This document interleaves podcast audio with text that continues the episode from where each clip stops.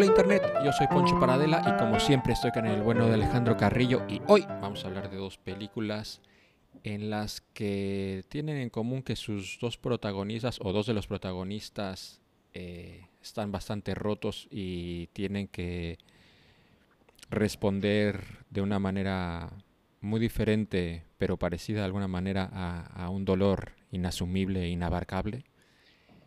Y en un principio Alejandro las decía que tenían en común en que eran, eh, ¿cuál era la palabra que utilizaste? Incómodas de ver. Incómodas, ajá. Y bueno, en una, en una estoy de acuerdo, en otra no tanto. Ahora abordaremos, eh, entraremos un poco más en qué tienen en común y qué no tienen en común. Pero bueno, ¿qué tal Alejandro? ¿Cómo estás? Bien, bien, muy emocionado de esta sesión. La verdad es que es que me emociona mucho hablar de estas, de estas pelis. Y ahora que con esta Ah. gran introducción que has hecho me quedo con la No, duda. no, espérate, A ver, a ver. espérate, porque otra vez he hecho el imbécil y no me he dicho qué, dos películas Ah, son. qué películas son, es cierto, es Son- cierto. Irreversible de Gaspar Noé y Piti de el director griego que tengo apuntado por aquí, siempre se me olvida. eh, eh, Babis Makritis. Ajá, y, ajá, Y, ¿qué otros? y, bueno, a- a- cuando entremos a hablar más de Piti, eh, diremos más sobre su guionista, que es como Ah, lo que nos eso. atrajo, ¿no? Lo que nos atrajo a la película. Pero bueno, sí, Irreversible y Piti. Eh, que, por cierto, yo tengo la teoría de Ajá. por qué querías que viéramos dos películas incómodas. Ajá. Eh, mi teoría es que es en venganza.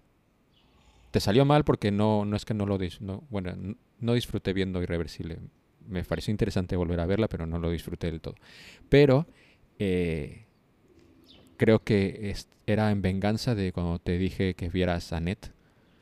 Y me la tenías guardado desde que vimos a Net. Me tenías guardado el, el- tratarme de hacer una tarde poco agradable. Es una buena teoría, porque la verdad sí sufrí mucho a Net, la padecí, la padecí mucho. Pero no, no, no es correcta, Ponchito, porque. Porque la verdad, o sea, de Irreversible yo me acordaba que ya lo hablaremos ahorita que me salí después de la escena donde matan a la Tenia y ya no quise ver nada más. Entonces no la había visto realmente y tenía muchas ganas de verla. Y, y Pity, pues ya también ahorita hablaremos. Pero no, o sea, yo, yo quería que las vieras porque pensé que te pienso que te, que te pueden, que te pueden gustar mucho. eh, aunque sean muy incómodas. Y ahí es lo que yo decía al principio. A mí sí se me hacen las dos muy incómodas, pero se me hace mucho más incómoda Pity, no sé. ¿A ti no?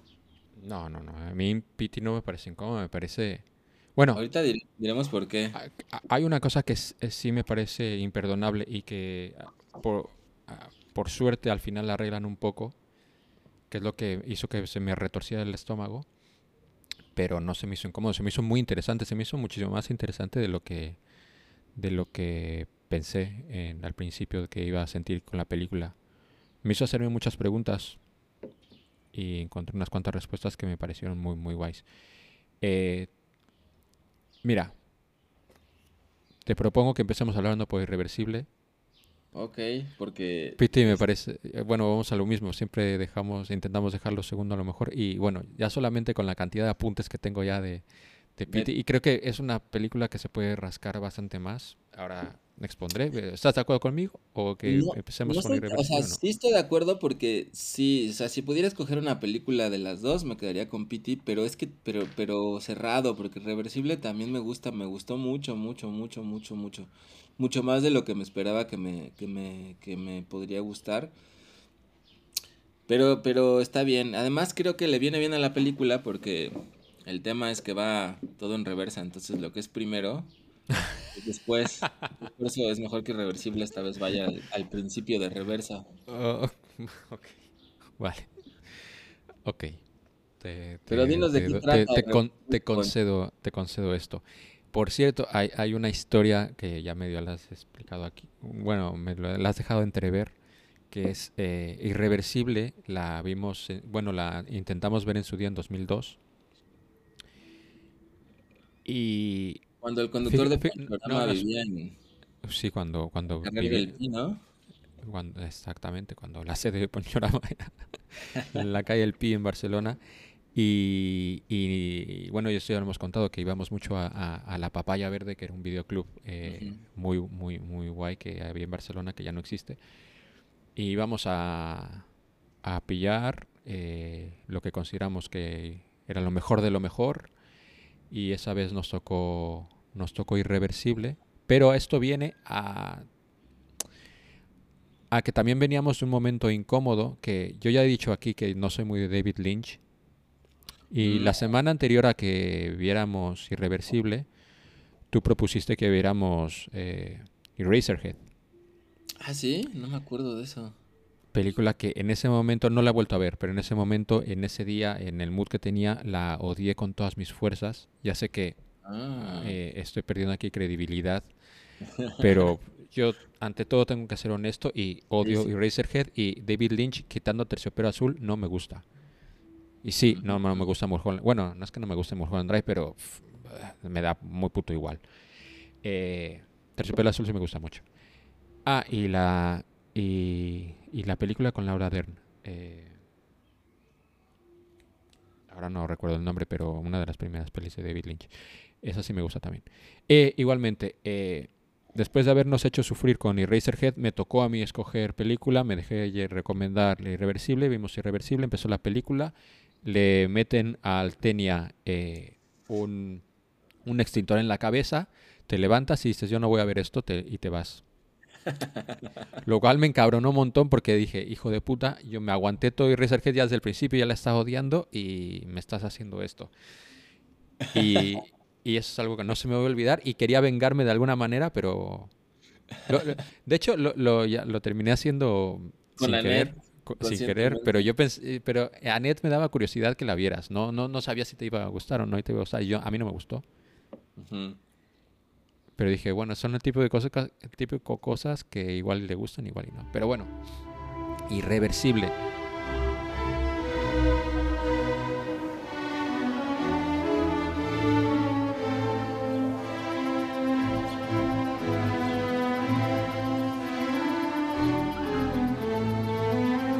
la segunda película de Gaspar Noé. Has de decir que, era yo budista, ¿no? ah, estabas, en tu época, estabas en tu época de budista, pero sí, no, tolerabas la, violencia. Que también hay que decir que los que te conocen, o bueno, que no te conozcan, pero tienen que saber que eh, tú cambiabas mucho, casi casi cada estación. Sí.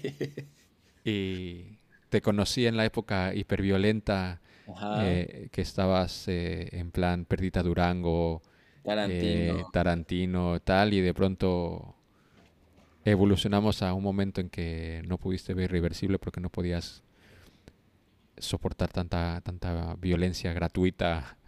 No me acuerdo ni... Es que te levantaste muy enfadado y te largaste. Pero bueno, anyway, años después volvemos a ver Irreversible, una película esto se dice de muchas películas, pero no sé si hoy se podría hacer. Pero bueno. Es una película que a nivel técnico es fascinante porque es una película que está hecha todo en planos secuencias, en, pequeños espacios de, de, plano secuencia, que es famosa porque está hecha al revés va contando la historia desde el final luego hasta el principio. Y tiene una infame escena de, en la que violan a Mónica Bellucci en su papel de Alex eh, con una eh, cámara fija durante 10 minutos.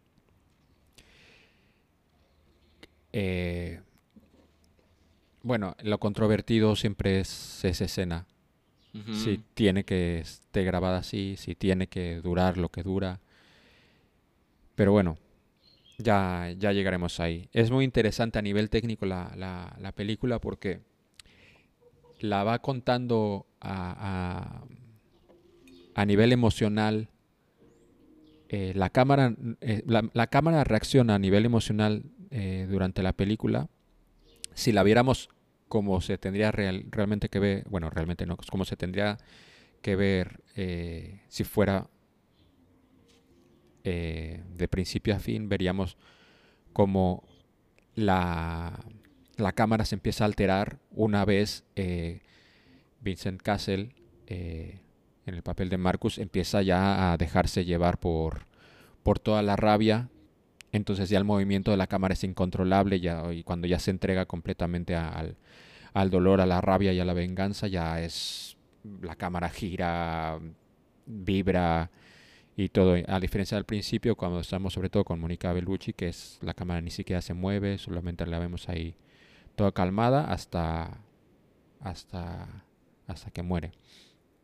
Eh, y bueno, esto, estamos ante una película que nos cuenta una venganza y una reacción a, a una a una situación durísima.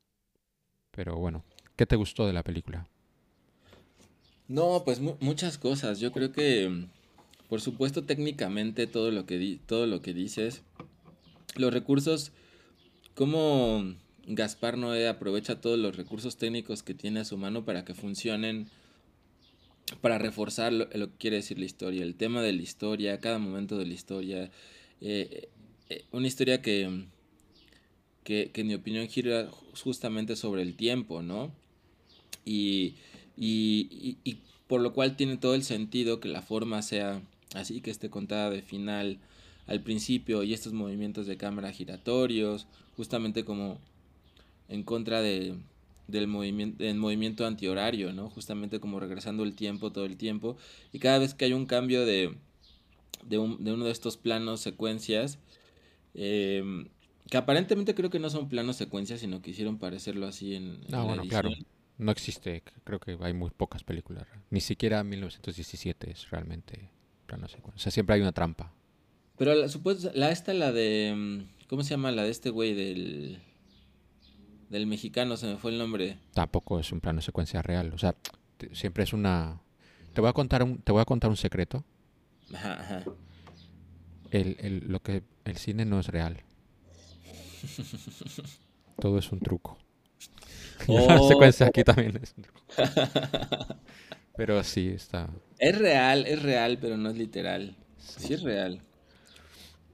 Pero. Bueno, pero. Em, en estos planos. O sea, cada vez que hay un cambio de un plano de secuencia, empieza con el final, cuando vemos que los arrestan. Después de que. Y luego regresamos a la escena inmediatamente anterior. Eh, que es cuando matan. Mata uno de ellos al, al, a la Tenia pero justamente entre cada cambio de secuencias hay este giro de cámara, ¿no? Como que la cámara se revuelve así como en este caos ahí primordial y regresa el tiempo, ¿no? Entonces, a mí me parece que la sincronía de la música, de, la fotografía, de los recursos este, de la cámara, el movimiento, la estructura de la película funcionan están al servicio, trabajan perfectamente para, la historia y para lo que se quiere contar de la historia. Entonces ver cómo todos esos elementos trabajan juntos me parece brutal y me, parece que, que sí logró algo muy grande este, este Gaspar Noé con esta película. O sea, creo que sí, sí, sí. A mí, a mí sí me parece un, un pequeño clásico de contemporáneo, ¿no? Lo que logró hacer tanto, tanto en las intenciones como, como en muchas otras cosas, ¿no? Que, que justo es lo que hay que ir desgranando, como la escena de la violación, como, como muchas otras cosas que, que a lo mejor en un principio uno podría decir, bueno, sí, pero que era yo la duda que tenía, ¿no? Después de haberme salido en aquella ocasión, que era yo, este, budista. Bueno, porque tú en ese momento tampoco, o sea, ni tú ni yo sabíamos lo que iba a pasar, o sea, tú tú viste, o sea, la película si tú no estás en un mood es muy difícil de empezar a ver porque claro, eh, la, la, película empieza con la cámara girando a una velocidad vertiginosa y luego entras con, con una... directamente entramos en el Rectum, que es el, el, club este que casi casi es un, cuarto oscuro entero. Sí. Eh, con toda la música, toda hostia, pero realmente no se escucha música, realmente se escucha se escucha ruido, se, se ve caótico, se ve, se, ve es, muy duro de ver y luego, claro, esto está ya acentuado con, con la escena donde matan a, al Tenia dándole, dándole con, con el extintor, pero hasta que le revientan completamente el cráneo. O sea, no, no es una escena, no es un golpe sutil, es, son... No, no, no. No, Entonces que- es muy duro. Y, y no es lo más duro de la película, pero nosotros no sabíamos por qué se hablaba tanto de la película. O sea, nosotros Sí. la alquilábamos, era como, no quiero saber nada, la ponemos. O sea, nosotros no sabíamos que lo realmente duro es son esos 10 minutos, ni que nos íbamos... Y tú te fuiste de la película sin saber que Sin íbamos a saber. ver algo así. Supongo que eh, Exacto. con el tiempo lo has de haber sabido, pero supongo Sí, que esta vez ya lo sabías, pero... Sí, esta vez ya, ya lo sabía. Pero sí, o sea, en ese momento yo además, o sea, sí, sí, bueno, traía pues toda esta ideología que, pero, pero, pero creo que es una película que justamente si uno se queda en ese nivel, eh, podría leerse, ¿no? Como que es pura violencia gratuita y nada más estamos viendo puro morbo. Pero yo creo que, que me parece que no, o sea, que es importante que uno pueda sentir eso al principio, porque ciertamente es una película muy incómoda, no solamente por la escena de violación y la violencia, sino por cómo Gaspar no utiliza todos los momentos, para, todos los elementos estéticos de la película para incomodarnos. Eso que veíamos en este videito que te mandé de, de cómo este, está esta frecuencia. Bueno, que eh, está- no- te- te tengo que decir que ese video no lo he visto, lo iba a ver después de esto porque no quería... O sea, ya tenía una idea más o menos de lo que, que tenía, quería Ajá. decir de la película y no quería que me eh, contaminara de alguna manera.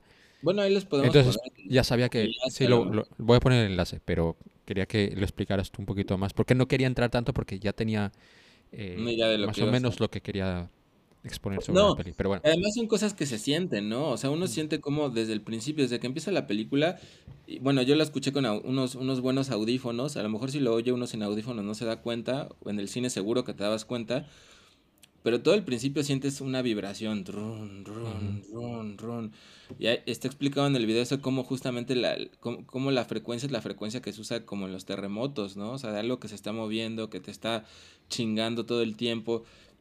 Entonces tienes esa sensación que además es como vertiginosa de, terremo- de terremoto, de movimiento de tierra y que es en cierta medida es imperceptible porque no es, no es música, o sea, es, es como una vibración más bien. Eh, y además tienes los movimientos de cámara que no paran y que te mareas y que, o sea, alcanzas a ver en la primera escena donde están hablando estos dos hombres, eh, que es como abre la película, alcanzas a verle un cacho de una cara a uno, un cacho de la cara a otro. Entonces, visualmente, sensitivamente es muy molesta de ver, o sea, y es lo que más me gusta de la película, ¿no? O sea, que, que Gaspar Noé te quiere incomodar desde el principio y creo que te quiere molestar, o sea, quiere, o sea, no quiere que te la pases bien. Y creo que eso tiene todo el sentido para lo que están sintiendo los personajes y para el punto en el que estamos de la, de la película. Pero por otro lado, esta vez, ya, ya me había quedado un poco la idea, pero esta vez eh, se me, mm, me quedó un poco más clara de una de las cosas que puedes pensar es por qué está hecha al revés.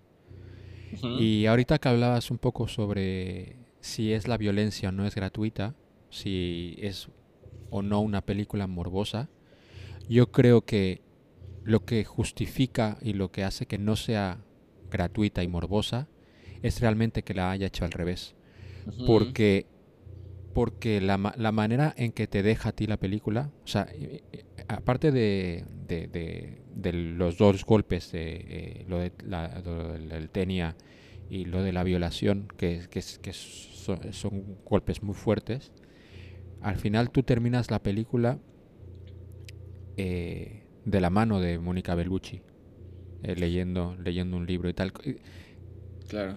Y, y la sensación que, con, la, con la que te deja, obvia- obviamente es con, con- con pena, porque ya sabes lo que va a pasar, pero est- esto, esta es una idea que, que- que escuché ah, eh, cuando se hablaba sobre la última peli de Tarantino, la de Once Upon a Time in Hollywood, que para, que para él haber rodado esta película, no- un poco como la idea de, de esta película y por qué, por qué cambiaba el final de lo que pasó eh, con, con el asesinato y, y, eh, ¿cómo se llama esta mujer? Que se Sharon- nombre Sharon Tate.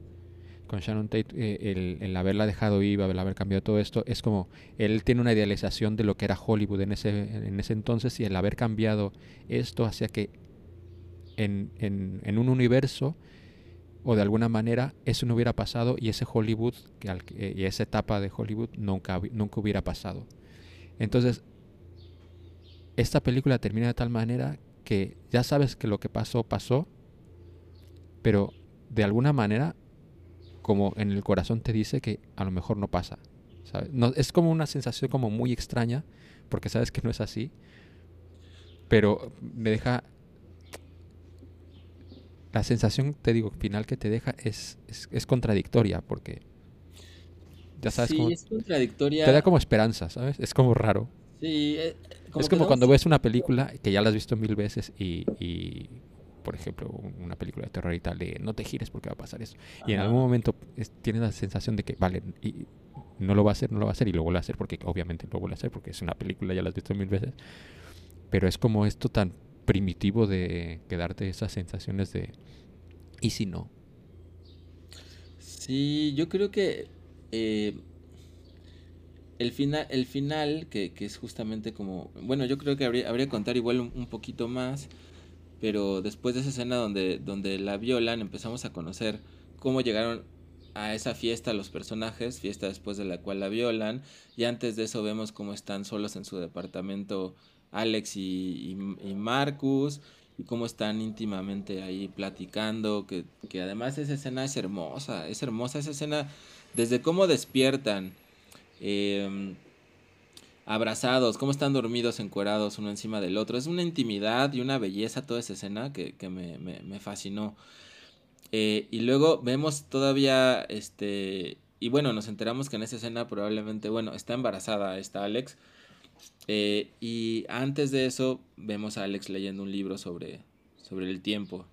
Eh, pero esta sensación que deja al final creo que es sensitivamente como que uno es una sensación no racional, pero sí es una sensación de intimidad porque es lo que más me gusta de la película, o sea que al principio uno siente muy poca empatía por nada, desde por la cámara, por cómo se mueve, por la molestia, por los personajes, son simplemente al principio que lo vemos vemos solamente la furia y como matan y golpean y están como locos. Entonces uno dice, esa es la típica violencia gratuita de Hollywood que no tiene ningún sentido y que nada más es ver violencia por ver violencia. Pero lo más chingón de la película es como esos personajes que al principio parecían de cartón, cómo se van rellenando mientras el tiempo se va haciendo en reversa. Entonces un güey que parecía un loco desquiciado, que decíamos este pinche loco que además racista porque piensa insultar a, los chinos. Y racista, homófobo, o sea, lo tiene... Homófobo, o sea, lo, peor de lo peor. Pero como cuando vas regresando el tiempo y viendo el personaje se va llenando. Y, o sea, no deja de ser todo eso, pero es una cosa mucho más compleja y mucho más íntima. Y al final uno quiere al personaje. Igual que, igual que lo y eso, y eso es maravilloso porque me parece que también es una especie de. O al menos yo lo vi así como. Como un escupitajo en la cara a.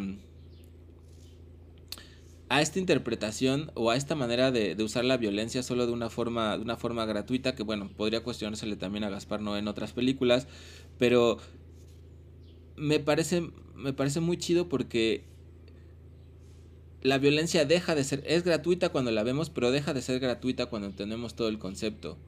Entonces los personajes dejan de ser de cartón y, empiezan a estar vivos cuando las vemos, cuando vemos la película al revés. Y eso solo funciona por cómo está filmada, ¿no? Sí, sí. Bueno, es que Marcus es, no, no, no recordaba que cambiaba tanto durante la película. Bueno, lo, que recibes de él, porque lo, primero que ves es él en el rectum, eh, totalmente fuera de sí, insultando a todo el mundo. Eh, luego, o sea, con comentarios bastante homófobos y bastante desagradables. Luego lo vemos en el taxi con el taxista, no sé, supongo que es de origen chino o algo así, también siendo súper racista, súper imbécil con él, con la, con la, con la prostituta también, como, como se comporta con, o sea, encima que le va a pedir información, le, le estás ahí soltando de hostias y humillándola y todo esto. Pero luego lo que me pareció curioso y que no me acordaba tanto es que tú por un lado piensas que la, situación que, en la que te pone en la fiesta es muy curiosa porque tú la primera vez que lo ves en la fiesta lo ves borreándose con otras tías, como Y tú te, o sea, y claro, tú piensas, eh, le, le, va a pasar lo que le va a pasar a Alex. Y aparte encima, este tío está saliendo con, con esta tía que es como de las criaturas más perfectas que han existido en la historia de la humanidad. Y encima te estás morreando con otras tías y tal. Pero luego va avanzando la película y te das cuenta que la relación que, que tienen ellos es diferente a la que tú pensabas que tenían. Por, o sea, que no es que le esté engañando ni nada de eso, es una relación que... No es que se salga mucho de su relación, eh, la manera que se está comportando él.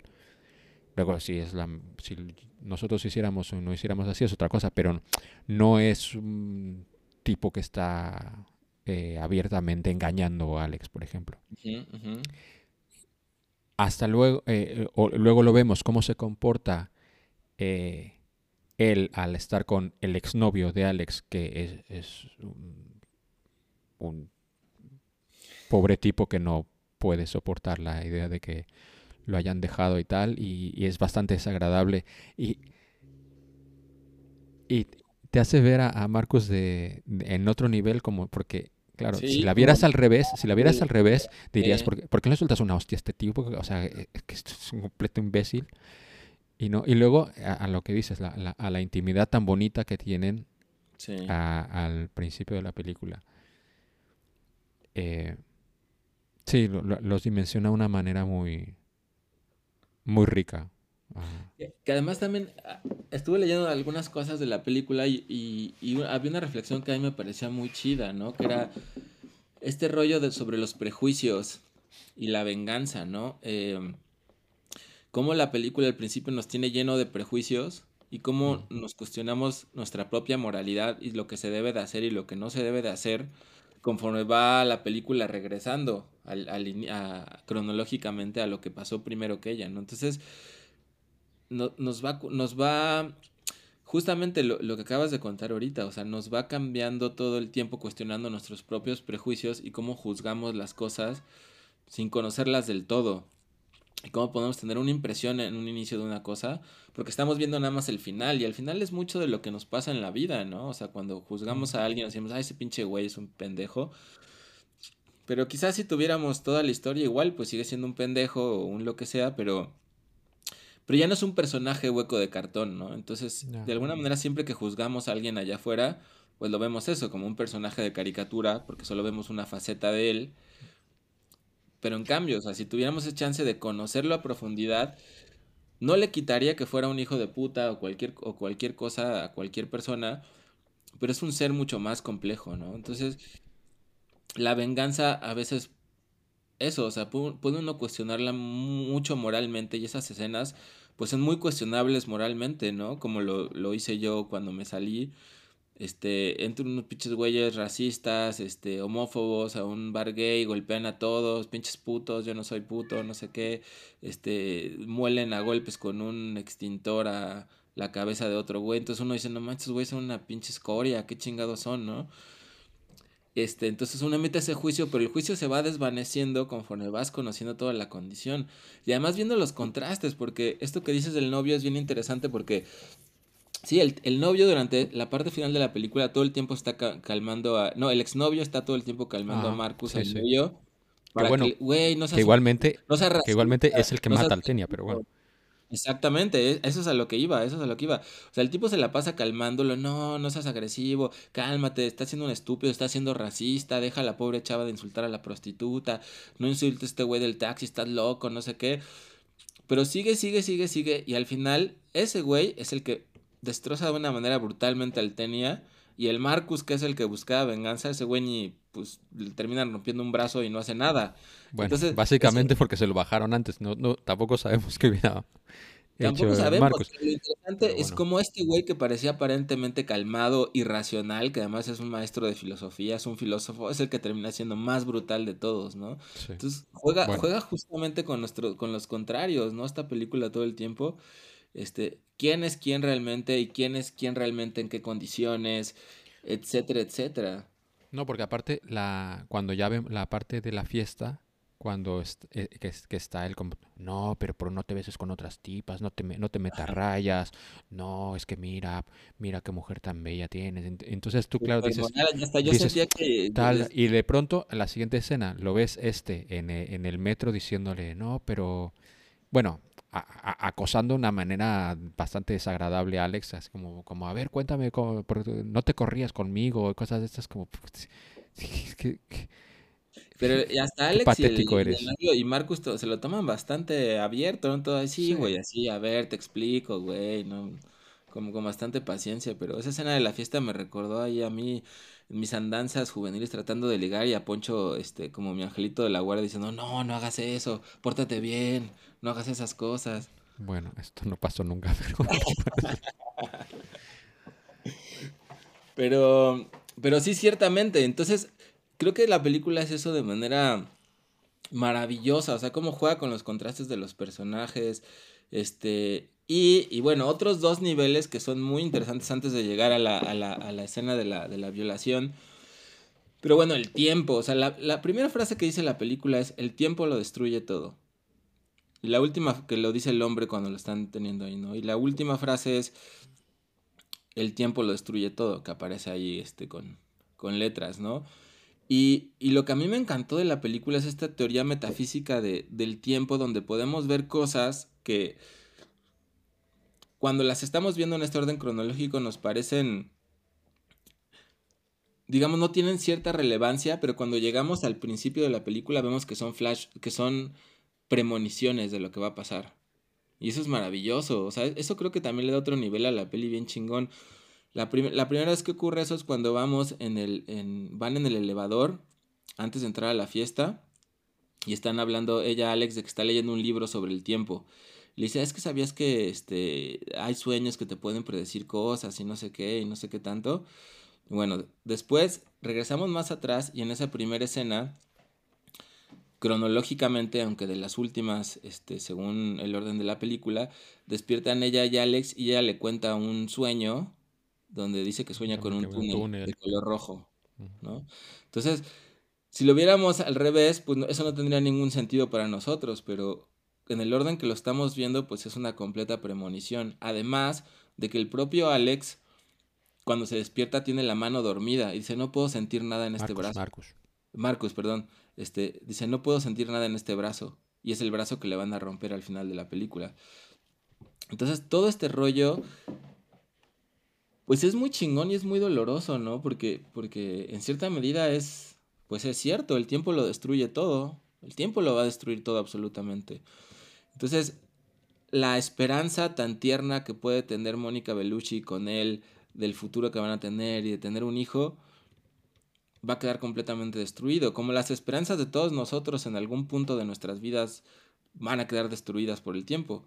No digo que esto sea malo, pero es una cosa natural y, obvia, ¿no? A veces ocurre de una manera trágica y espantosa como en la película, pero es algo que hace el tiempo continuamente. Está destruyendo todas nuestras expectativas, todas nuestras esperanzas, y es una máquina de destrucción o de transformación, ¿no? También podría, podría decirse así, pero eventualmente de, de destrucción. Y quizás ahí antes de llegar a esta escena no sé cómo veas, Ponchito. El único cuestionamiento que, le, tendría a esta película, la única pequeña crítica que le haría, que va a parecer muy extraño lo que, lo que voy a decir. A ver, a ver. Pero la única crítica que le diría es que me pareció un poquito cursi. No sé si está mal decir esto acerca de Gaspar Noé y de Irreversible, pero creo que el punto de que estuviera embarazada me pareció un poquitín de más, un poquitín melodramático. O sea, bueno, es, eso, es sumarle drama al drama, ¿sabes? Porque lo dice así, encima está embarazada, sí. Ah, encima está embarazada es como un pelín melodramático que no hacía falta, ¿no? Se hubiera quedado ahí en la escena donde está viendo si van va a estar embarazado o no, pero me pareció un poquito ya como muy este empalagoso bueno, no. o sea, ay, estaba embarazada. No, bueno, una vez si se pone ya, o sea, yo ya hubiera sido ya peor, o sea, que tuvieran que no supiera si si, si estaba o no está embarazada, me hubiera pasado. O sea, ya que lo haces y que está embarazada ya está. Pero pues sí, entiendo entiendo que este componente se puede ver como ya más como echar sal en la herida, ¿sabes? O sea, ya ser un poquito ya más morbosillo. Sí, que no era necesario, ¿no? Me parece. No era necesario, como no sé si era necesario estar 10 minutos ahí, pero bueno, a, todo esto, aparte, ya entramos en esto ya. Sí. Eh, la película cuando empieza, empieza con un tipo que, que, deja, deja entrever que estuvo en la, bueno, no, que estuvo en la cárcel y deja entrever porque estuvo en la cárcel porque violó a su hija. O sea que ya directamente empieza con un ser bastante desagradable que aparte el otro tipo con el que está hablando le dice no hay, más no hay malas acciones, solo hay acciones. ajá, ajá, ajá. O sea, ya el, el No, y eso tiene que ver con la forma de la película. O sea, como al principio juzgamos como malas las acciones que están haciendo ellos, pero al final vemos que pues no son ni malas ni buenas, sino que solo son acciones y son consecuencias de otras cosas. Eh, sí. Mira, e, esta, mira, la única cuestión esta de las acciones y son, ahora me voy a ir ya a otro lado ya más, más existencial y no, no tiene nada puto que ver con nada. Pero eh, como claro, era al principio de la película y todavía no estaba como full on, esto de las no hay malas acciones, solo hay acciones, estaba pensando en...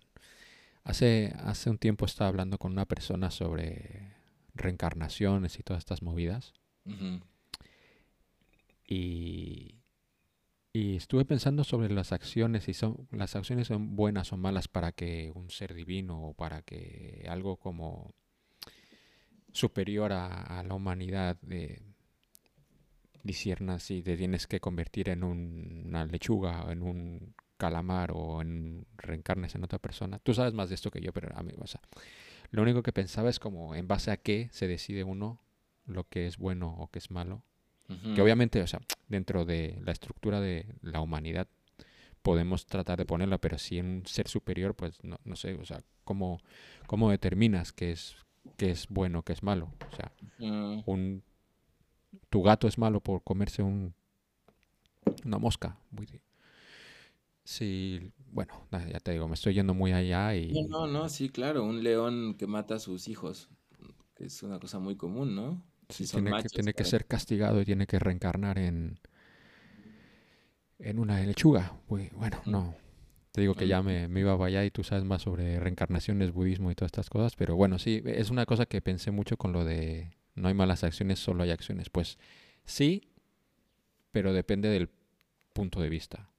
Obviamente las acciones que ocurren en esta película, desde la mitad hasta el final, todas son malas acciones, pero es dentro de el comportamiento. De la óptica en quien la miran, pero no sé si al final de la película tú te quedas sintiendo que es una mala acción moralmente que haya matado a la, a la Tenia.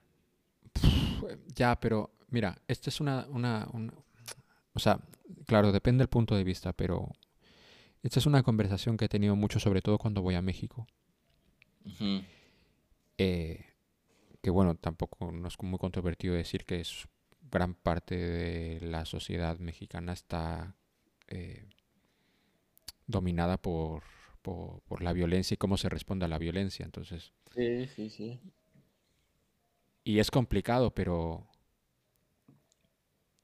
claro, si vas ejemplo por ejemplo, como bueno, esto está justificado, pues, pues según como lo veas, pues sí. Pero, claro, es el, el ciclo de violencia que no termina y no, no termina exactamente por eso, porque si terminas justificando la violencia, pues, ¿dónde pones la línea? Así que... Pero bueno, ¿te parece injustificable que, que, Will Smith le pegara al Chris Rock? No. parece. No, y, no, no, me parece justificar, me parece un imbécil por haber hecho eso, pero bueno. A mí me parece que sí. Bueno. Pero bueno, pero bueno, está, está, es que es un tema muy, muy largo. Es que más bien no es cosa de justificarlo, porque ¿quiénes somos nosotros para justificar algo, no? Sino más bien de, de entender de dónde vienen las cosas. Sí, sí. Porque es eso, o sea, creo que esta película nos da mucho, mucho para esto, ¿no? O sea, es muy fácil jugar, juzgar desde afuera como... Creo que esta era de lo políticamente correcto nos ha traído cosas muy buenas, que son muy útiles, que no habíamos podido ver en otras generaciones. que es como el hecho de estar atentos a nuestro lenguaje, a, conductas que oprimían a otros y que, y que las asumíamos como, pues como que era natural y que así era la cosa, ¿no? Entonces yo creo que nos ha servido mucho esta época, pero en otro sentido, digamos que el lado oscuro de esta época es el de convertirnos en jueces de la moralidad y creer que, que podemos, ante todo, saber cómo debía de haberse comportado alguien de una manera política y correcta y buena y responsable y qué es lo bueno y lo responsable de hacer. Que de alguna manera es como si solo viéramos a Marcus y, a, y al otro tipo al final de la película, pero sin entender el contexto de todo, de todo lo demás, ¿no? A mí, a mí el caso de Will Smith lo que me dio coraje es justo como todas las redes sociales juzgándolo, ¿no? Ay, no, este güey y, y tal, y cómo se atreve, y, ¿Por qué? ¿Por qué? Porque no guardó las apariencias que debían de haberse guardado y no actuó lo políticamente correcto que debió de haber actuado. Digo, hay otras cosas que se pueden cuestionar más a fondo y el patriarcado y lo que representa ser un machín que defiende a la mujer y muchos otros temas, ¿no? Eh, bueno, pero este, este es... pero para mí actuó como un humano. Sí, pero sí, pero tiene mucho, o sea, este, este ejemplo en particular, o sea, tiene, tiene si vas analizando punto por punto, o sea, desde que empieza, o sea, a ver, a ver, vamos a hablar eso en un minuto y ya está, pero da igual. Eh, él empieza riéndose de la broma, se levanta, hace esto y luego da el speech que da. Quiero decir, eh, ¿qué tanto no es realmente haciendo el aparente de, hombre protector? Eh? o sea, realmente no, no es que yo entiendo que su reacción no es como la natural, no sería esa, la reacción natural, natural la que hizo de, mira, me río y ya está. Que por otro lado, es pero ¿por también... qué te refieres a la reacción natural? O sea, porque pero, lo primero que hace reírse. Sí, porque es un condicionamiento, o sea, estamos entrenados a que... Y, en más también, y también, y también tiene que ver con el privilegio. ¿Cuántas de esas personas que estaban ahí se hubiera podido subir incluso al escenario y sin que nadie lo parara. ¿Cuántas personas de las que están ahí no las hubieran echado inmediatamente? O sea, quiero decir, solamente él, por el privilegio que tiene de ser él, se pudo dar, se pudo dar el lujo de haber hecho lo que ha hecho. sí, lo entiendo también. Y luego da el speech de este de, de, protector, que su misión celestial es proteger a las mujeres con la... A ver, esto solamente lo puede decir algo, eso solamente lo puede hacer al, lo puede ser alguien y lo puede decir alguien que bastante privilegiado. Si se hubiera levantado, porque si esto, si esto lo hubiera hecho Javier Bardem, no, esto no hubiera acabado de la misma manera. Pero bueno. Es cierto, es cierto. O sea, es que he visto desde ese ángulo, concuerdo, con, concuerdo contigo, pero visto desde otro ángulo, o sea, es que depende, de, es como esto del elefante, ¿no? De este, esta fábula del elefante, que depende, que unos, unos lo ven una parte de la trompa y dicen, ah, este animal debe ser tal cosa, ¿no? Y otros ven la cola y este animal debe ser tal cosa. Y según el ángulo que cada quien lo vea, interpreta algo distinto, pero yo el, el ángulo con el que, con el que me, me identificó a reflexionar sobre esto es el de por qué vivimos en una sociedad muy hipócrita que pone en primer lugar lo políticamente correcto y reprime cualquier otra expresión. Entonces, ¿por qué estar aguantando güeyes que son violentos todo el tiempo en palabra y hacen bromas muy humillantes, que es otra forma de violencia no física, pero es una forma de violencia que también es brutal? Es. ¿Por qué todos estamos entrenados a sonreír y decir, ay, sí, y conservar el status quo de ser un hombre pacífico que aguanta bromas y que, y que todo eso?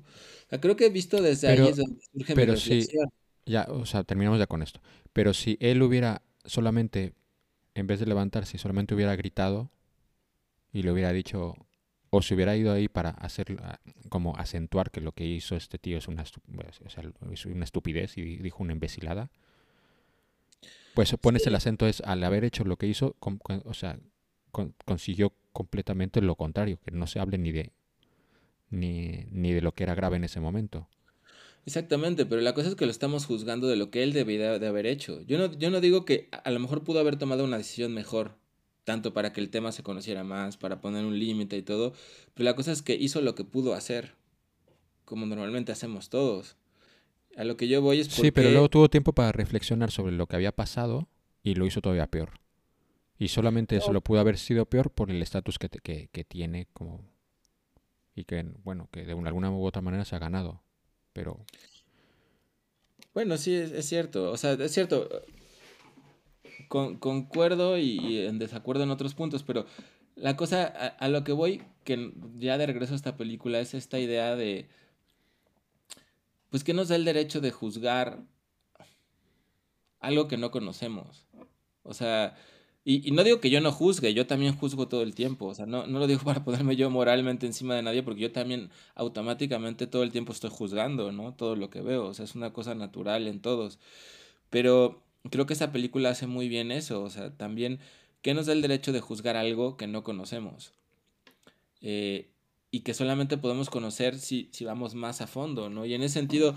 Sí, pero, pero por otro lado, pero siempre, o sea, quiero decir, pero siempre tienes, o sea, siempre todo desde un límite, porque claro, tú estás viendo, tú lo que estás pensando es como, ¿es justificable lo que hace Marcus y, y Pierre? Dada la circunstancia, puedes entenderlo, pero por otro lado también te podrían decir, ¿es justificable lo que hace el Tenia? ¿Lo que le hace a Alex? Pues, pues, pues, no. Pues no. y da, igual, da igual el... no, pero no, pero ¿sabes a qué voy? No, por supuesto que no es justificable lo que hace el Tenia, no, absolutamente no de ninguna manera.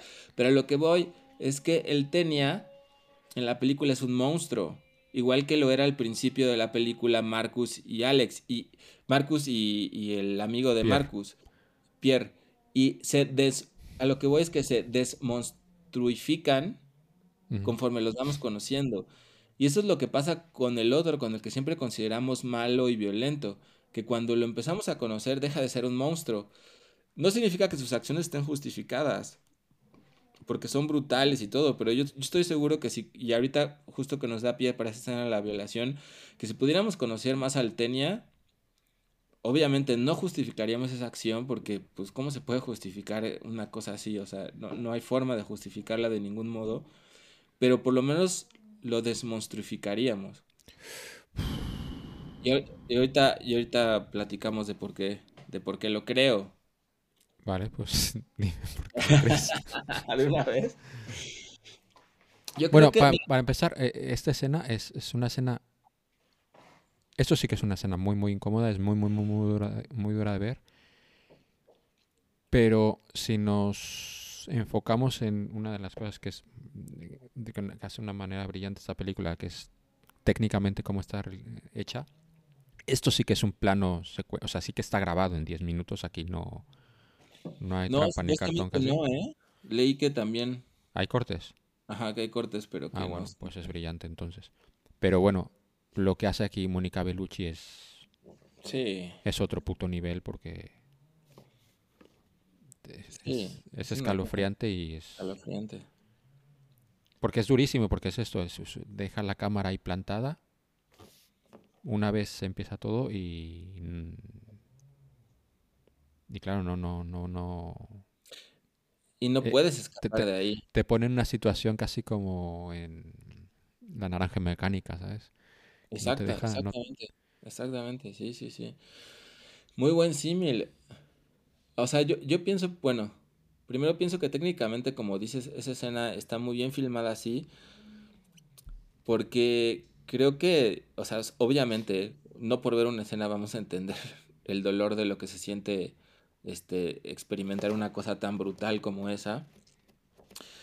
Pero, pero, pero digamos que al menos sensitivamente dentro del universo de la película nos transmite esta sensación de no poder escapar, ¿no? O sea, la cámara está fija ahí, en el piso, o, apuntada desde abajo. Y no, o sea, el director no nos ahorra la brutalidad, porque en una violación no se ahorra la brutalidad, ¿no? Entonces, es, es como, a mí, a mí se me hizo así, ¿no? O sea, se me hizo como estar ahí con Alex y no poder escapar de esa cosa tan brutal de la que ella quisiera escapar. Y tener que chutarme el evento completo, obviamente desde mi comodidad de espectador, que no tiene comparación con lo que, con lo que, con un evento así en, la vida real, pero no poder escapar de eso y tener que tragármelo todo y verlo todo con todos los detalles, ¿no? En, su brutalidad. Y yo creo que por eso esa escena es tan incómoda, pero tuvo que ser así. O sea, yo creo que no, o sea, siento que incluso si te, lo, si te ahorras partes de, esa, escena, la, la, podrías hasta romantizar, ¿no? O hasta, eh, no, no sé si la palabra sea romantizar, pero podrías, este, pues perdería la brutalidad que al menos logra, logra en pantalla de un hecho que no puede ser considerado menos que salvajemente brutal, ¿no? Y, y espantoso.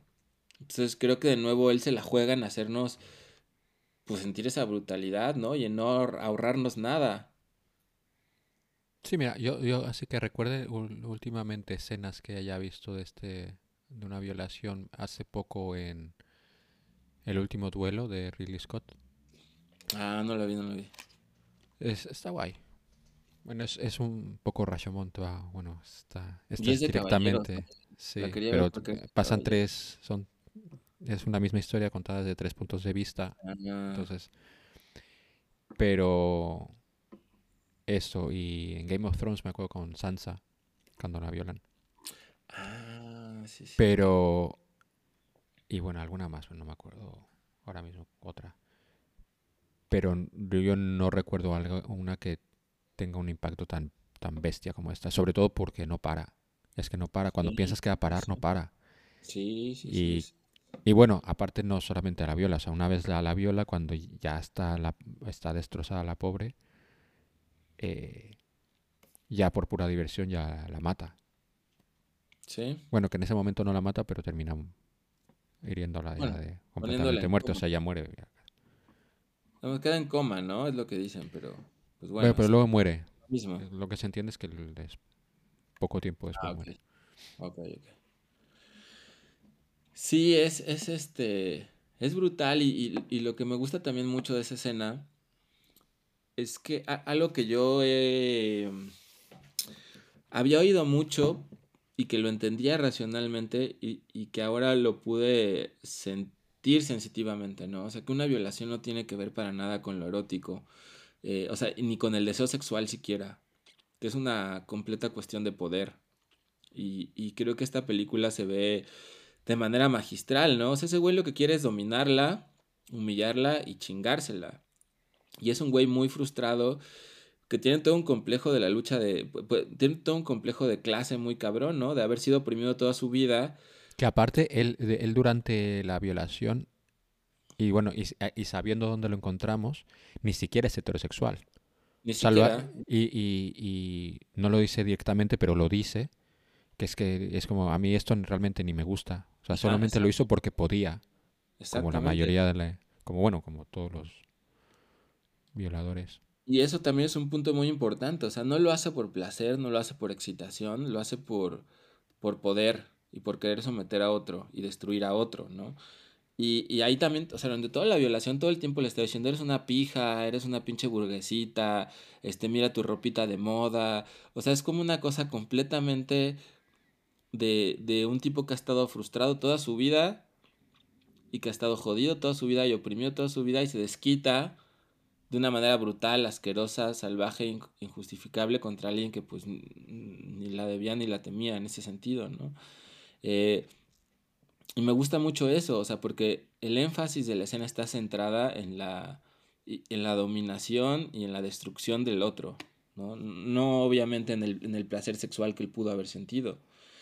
Em, y eso me gusta mucho, por eso te diría que quizás si conociéramos la vida del Tenia, no lo justificaríamos, pero podríamos demostrificarlo y ver cómo, cómo podría, con todos estos complejos que tiene, de, todo, de toda una vida que por lo que él mismo dice ha sido este, explotado, o se ha sentido, no sabemos si ha sido, se ha sentido explotado y humillado, este, y se ha sentido inferior a todos, pues es lo que lo hacen, lo hacen tener esto, ¿no?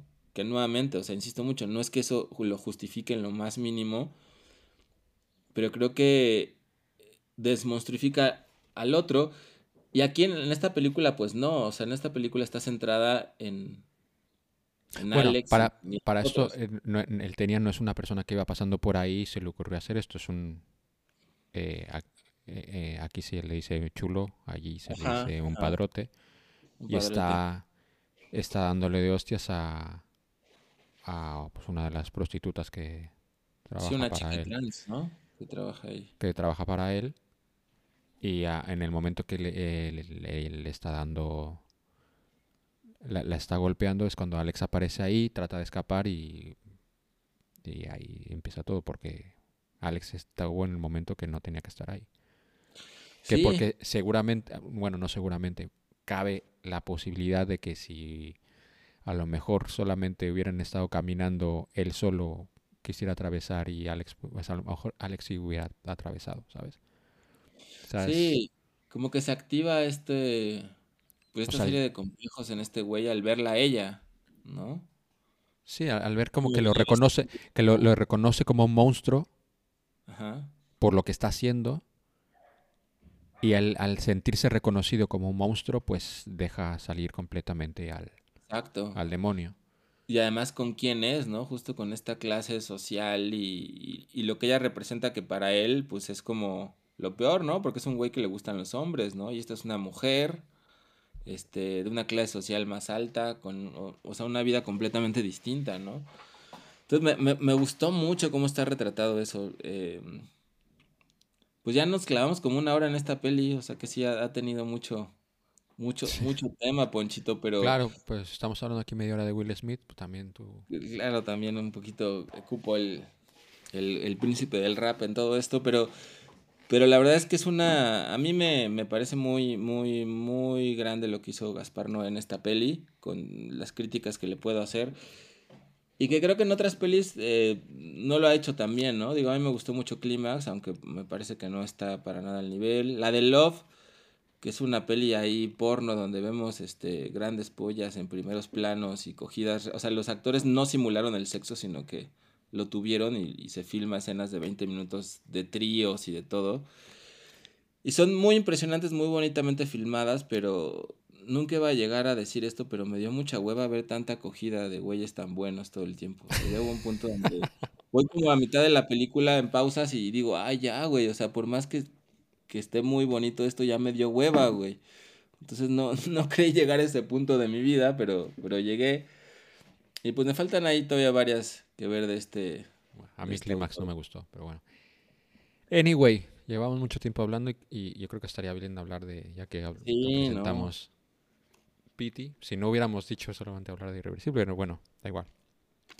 Hemos sacado buenas cosas de esto. Eh, Pity.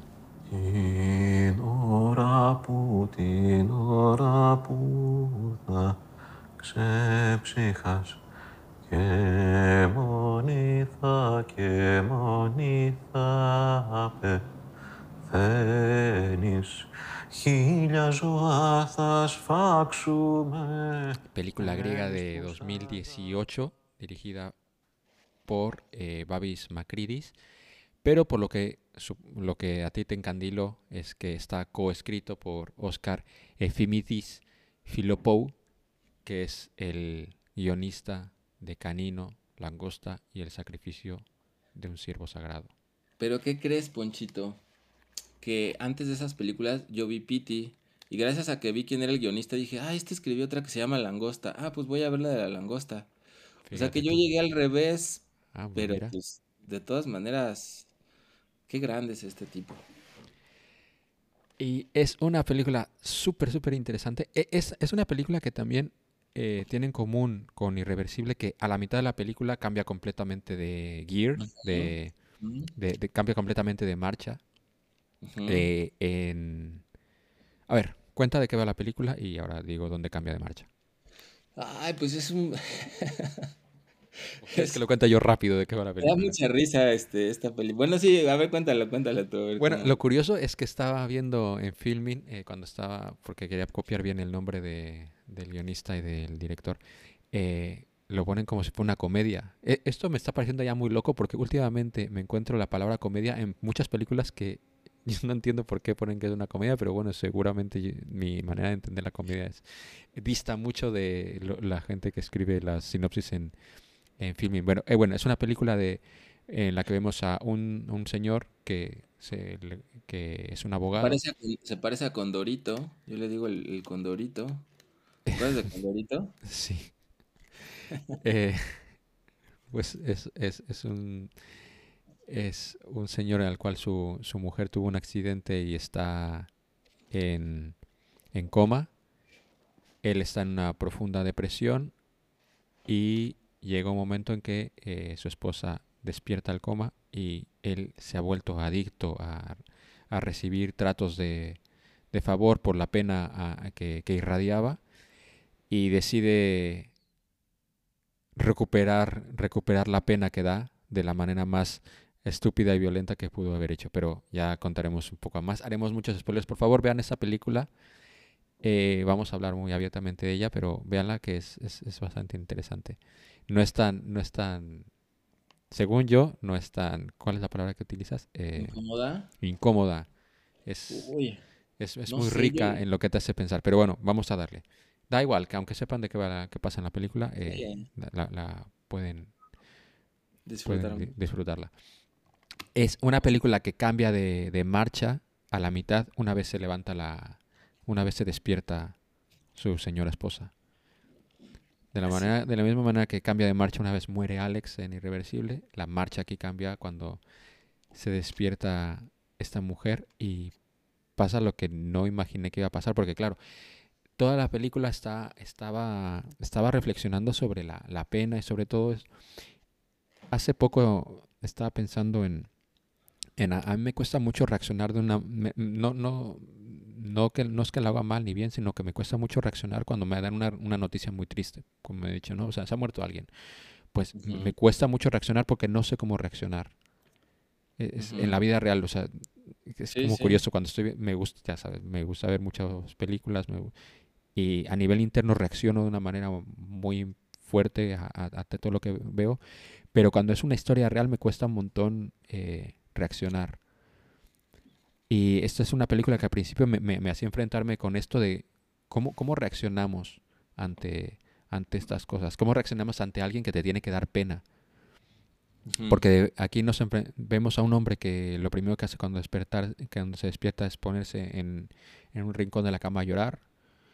Inmediatamente lo que hace es, eh, después de bañarse, bla, bla, bla, es ponerse frente a la puerta a, esperar que su vecina le toque el, el timbre para darle porque le prepara un bizcocho cada mañana para que desayune con su hijo porque pobrecito igual no tiene no come bien porque como su mujer está en coma pues no, nadie nadie le debe cocinar o algo así uh -huh, uh -huh. Eh, va a la tintorería le, le, entregan todo más rápido lo que le pueden entregar y así sucesivamente se va encontrando él con la gente como como sabe que está viviendo una tragedia pues la gente reacciona con, ante él de una manera amable porque pues porque eso le, le, les da pena y luego estaba pensando, durante toda esta película, hasta al principio estaba pensando, ¿cómo no te haces adicto a estas cosas? O sea, es como súper sencillo que te hagas adicto a eso. Y de pronto la, la película me da una hostia súper grande cuando me doy cuenta que realmente va de eso la película. Y que el güey es que realmente se convierte en adicto en esto y hace todo lo posible por volver a recuperar. Esto me voló la puta cabeza. Pero bueno, vamos a entrar a, Háblame, habla un poco más tú de, de, esto. No, bueno, es que hay dos cosas que me gustaría empezar. Primero, es, es muy extraño, pero es, para mí es una película incomodísima de ver, ahora diré por qué, pero a la vez me hace una comedia. Que no me río cuando la estoy viendo, sino me siento muy incómodo, pero cuando me acuerdo de las cosas que pasan me da mucha risa. O sea, ahora cuando recuerdo varias de las escenas y cuando pienso en este personaje, me río mucho, es como un tipo de, humor negro muy extraño. No sé, es, es, una mezcla muy extraña de sentimientos. Creo que es lo que más me gusta de la película. ¿Cómo puedo sentir sentimientos tan contrastantes al verla? De incomodidad. Es una incomodidad obviamente muy diferente de la, de la violación de Alex. Pero a mí sí, yo en muchos momentos de la película yo sí me quería tapar con la cobija y voltear a ver otro lado y decir, ay, no, no mames, ya no quiero ver esto. Por ejemplo, ¿Qué momentos? Para mí yo te voy a decir cuál es el momento más incómodo filma que jamás he visto filmado en la historia. Que es cuando. El perro está en el mar solo. No, no, no, no, no, no, no, para nada.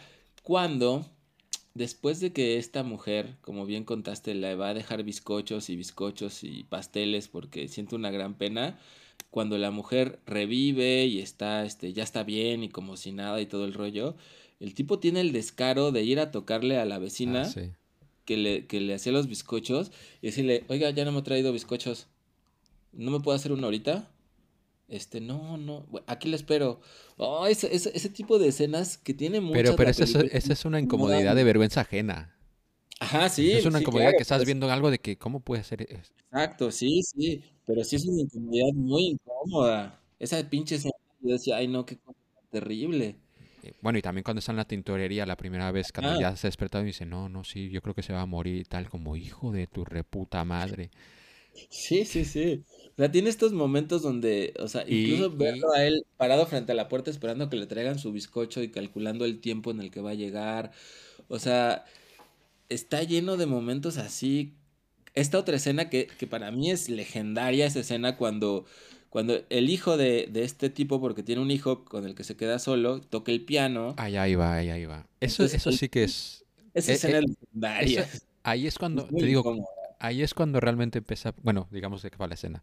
Cuenta de qué va la escena, porque es que La escena es que el hijo, este, además, bueno, esta es la maravilla de la película. Es una película que empieza como un gran drama desesperado y donde se habla de sentimientos muy oscuros todo el tiempo, pero está filmada en una Grecia que parece un pinche paraíso. ¿Tú, tú ya has ido a Grecia, Ponchito? No. Pero bueno, hay- vemos el Iba a ir a Mediterráneo. Grecia, iba a ir a Grecia y eh, estalló la pandemia. Tenía billetes y todo, ¿eh? eh, no manches, ¿en serio? Sí, sí. Y, Uy, y- y mi compañera estaba muy a full con, llevaba, llevaba ya años queriendo, planificando el viaje a Grecia, planificó el viaje a Grecia y, Uy, y el pues tienen COVID se esparció por el planeta. Sí, pero, ya. pero bueno, ya algún día.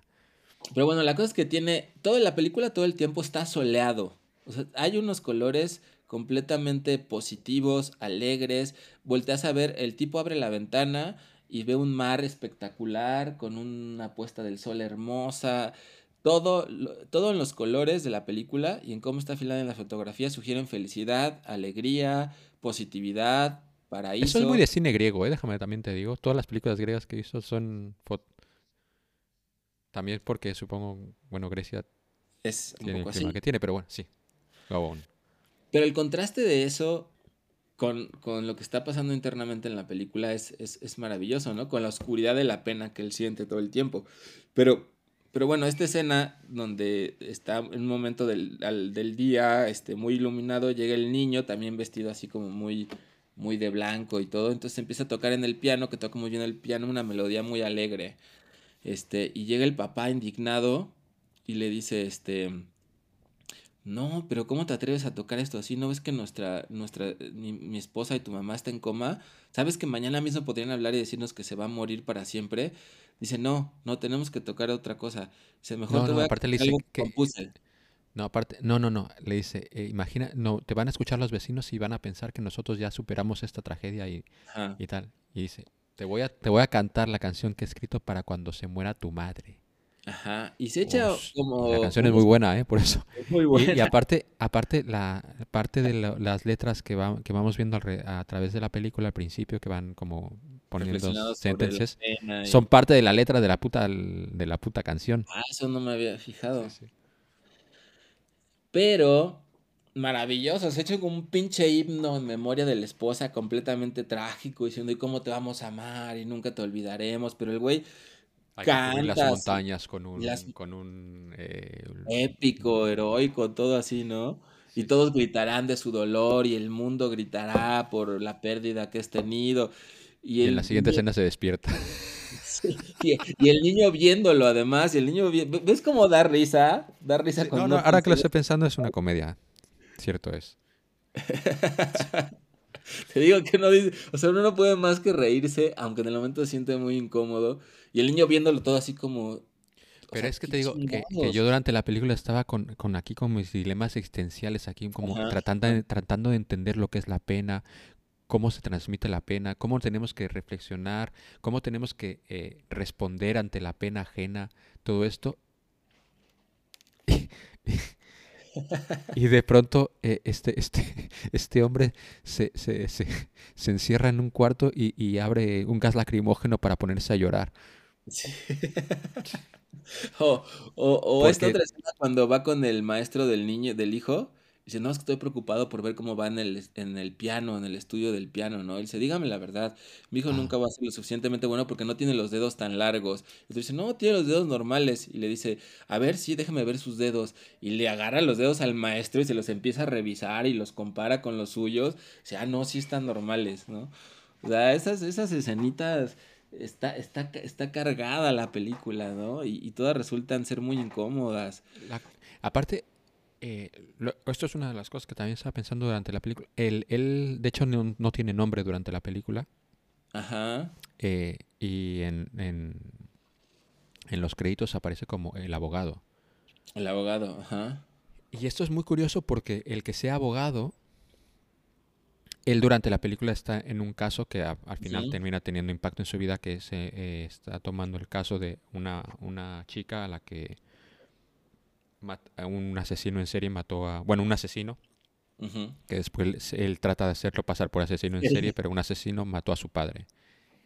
Eh, y claro, estaba pensando, tiene todo el sentido del mundo que este hombre sea abogado, que no sé si por eso se hizo abogado, pero el que sea abogado hace que tenga constante, eh, que esté todo el tiempo rodeado de dolor. Con lo cual, eh, en teoría, eso tendría que servirle como de vehículo para, para su adicción hacia el dolor, pero o a lo mejor eso es exactamente lo que, lo que lo hizo adicto, porque aparte él es, con la primera vez que lo vemos con, con, con la mujer esta cuando lo va a ver, que le dice, "Us- tú llámame cuando puedas, yo estoy como contigo, ta-". o sea, ves que es un hombre como súper volcado con, con esta chica, súper empático con el dolor de, de, de la otra mujer.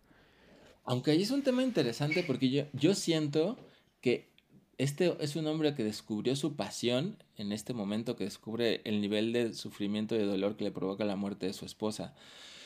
Entonces es como si él dijera, no manches, nunca había sentido esto en la vida y es maravilloso, oscuramente maravilloso, ¿no? Y, y, y, y quisiera justamente por eso seguir, seguir metido en eso, ¿no? Porque ahí va, a- o sea, otro punto que a mí me parece en lo profundo sensacional de la película es que también es muy triste porque es un tipo que jamás había sido visto por nadie. Y es como que de pronto empieza a ver qué se siente cuando alguien te voltea a ver en la vida y le importas. Y entonces dice, no manches, nunca me habían visto y ahora por primera vez me ven. Y eso ocurre en... Y el cambio que a él le permite decir, voy a hacer todo lo posible porque esto no cambie y que me sigan viendo y seguir existiendo en ese sentido, ¿no? Es como si nunca hubiera existido y gracias a la pena la gente lo voltea a ver y empieza a existir y dice, ahora voy a hacer lo posible por seguir existiendo. Pero hay un punto maravilloso en la película, justo en el punto medio, cuando despierta la mujer, que hacen una reunión en la casa y la mujer empieza a contar, este, pues, ah, no, es que me morí, este, bueno, empieza a contar el accidente y vemos cómo está en la sala toda la atención de todos los invitados puesta en la mujer y cómo a él ya no lo ven, ¿no? Y entonces él se va ahí solito al refri y empieza a ver así el refri y todo, pero ese es como el momento cumbre, ¿no? O sea, cuando él se da cuenta que, que todo lo que había conseguido de por primera vez ser visto, ser apapachado, ser atendido por alguien, o sea, que la gente te apapache, que te traigan un pastel, que te dejen más barato las prendas en la tintorería, que, que digo, no, no sé, o sea, es, es una forma de apapacho, sí, muy lastimera, pero es una forma de que la gente te vea y te quiera. Entonces, es el punto donde este güey dice, pues, no quiero perder esto, ¿no? Y ocurre en ese punto medio de la, de la peli. Antes de que entremos en lo que realmente termina ya cuando se le va totalmente la cabeza haciendo. eh, al principio de la película, él también estaba muy preocupado porque si le estaban saliendo canas por la tristeza que tenía. Ujú. Y eso no, yo no sé si me estoy flipando o si pasó en realidad. Y al final de la película, el tipo ya tiene canas. Ah, eso no lo vi. Yo estoy casi seguro que tenía porque hasta me fijé. Ah, Alejandro, ¿recuerdas cuál es el último personaje que a medida que se iba haciendo adicto a que le prestaran atención y que se la quitaran, empezó a desarrollar canas de una manera escandalosa? Sí, cómo no, el buen, el buen Nathan, ¿no? De, o Nate, Nate o Nathan, Nate. de Nate de, mm, de Ted Lasso. hijo de puta. Sí, ese güey. Vamos a esperar a ver ahora qué. Bueno, eh, pues esto, se, se despierta su mujer. Este hombre intenta por todos sus medios volver a, volver a intentar dar, dar penita. En la tintorería lo sigue teniendo porque le sigue diciendo al tipo de la tintorería que su mujer cada día está peor. Que ya O va al está... hospital y, y dice, no, es que mi mujer está en coma y no sé qué, ¿no? Para que les digan Pero todas las cosas que empieza a intentar hacer, desde echarse la, gas- la- el gas lacrimógeno, que por una parte le funciona porque cuando, cuando lo hace pone esto de había olvidado lo bien que sienta, eh, el llorar. Eh, entra en otra habitación con otra persona en coma a darle un beso porque quería por- recuperar el ritual este. con su esposa.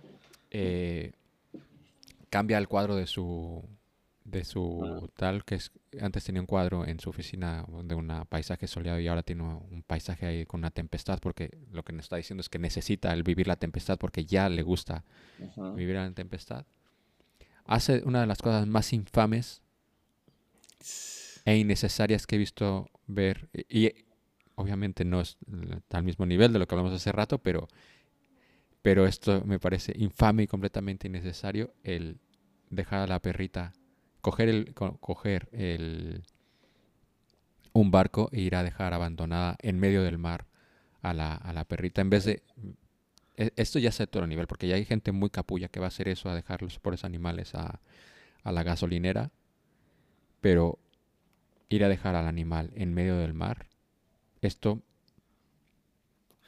ya, eso, ese para mí es un punto de no retorno y, y que le pase lo peor que le pueda pasar a esta persona.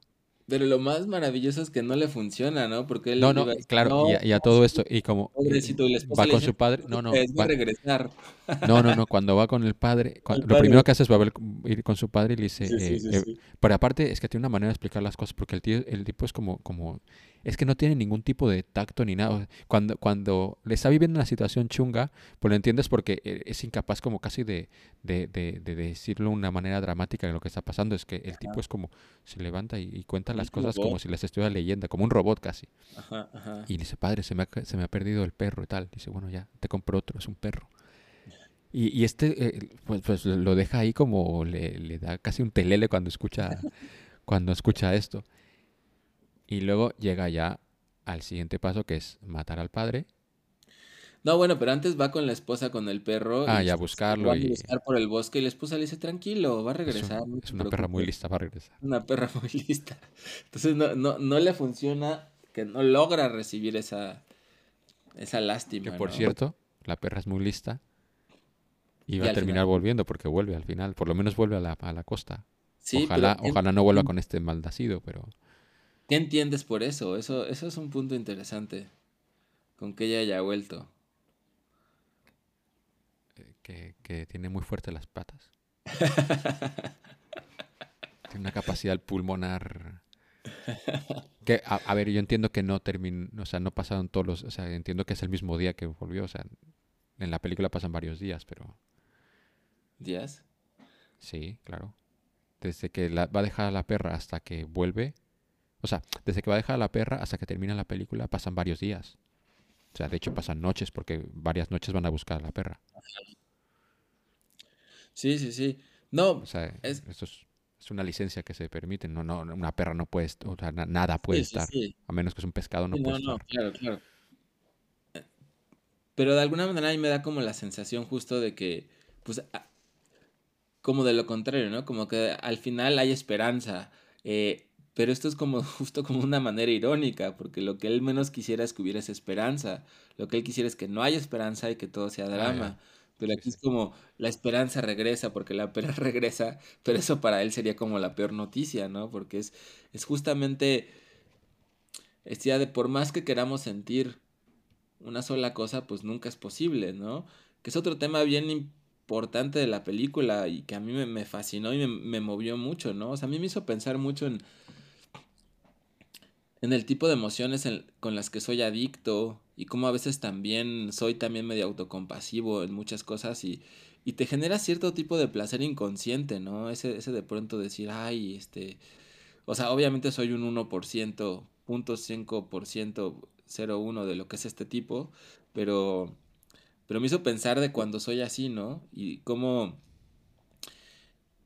¿Y qué te da cambio sentirte así? Porque obviamente ganas algo, ¿no? O sea, ganas, ganas muchas cosas, no solo por cómo te ven los demás, sino por cómo te ves tú a ti mismo y, y lo que te das a ti mismo por representar esos papeles. Bueno, porque Eh, uno, se- uno, uno se acostumbra muy rápido a las cosas. Por ejemplo, si, si de la misma manera un- es- cada vez que vienes a la oficina pasa alguien y te saluda y un día no te saluda, es como, pues por poner un ejemplo como absurdo, es como, ¿y este güey qué le pasa? ¿Sabes? No, lo recibes de una manera, no lo sé. Sí, sí, sí, sí, sí, o sea, nos, nos habla la peli de este tipo de, de, de sensación que socialmente no es muy aceptable que uno sea adicto a ella. ¿Cuáles son las emociones que son aceptables por la sociedad y que todo el tiempo la sociedad quiere que nos hagamos adictos a ellas? El bienestar. La sociedad está obsesionada con el bienestar y con que todo el tiempo nos sintamos bien, estemos bien. Eh, y, y, y es otro tipo de adicción, pero muy bien aceptada. Y aquí es todo lo contrario, ¿no? Pero también hay mucha gente que, que, que le pasa lo que le pasa a este güey, no de una manera tan, tan literal y tan extrema. Pero ahí me surgía la pregunta, Ponchito, de ¿a qué sentimientos eres adicto tú? ¿A qué sentimiento soy adicto yo?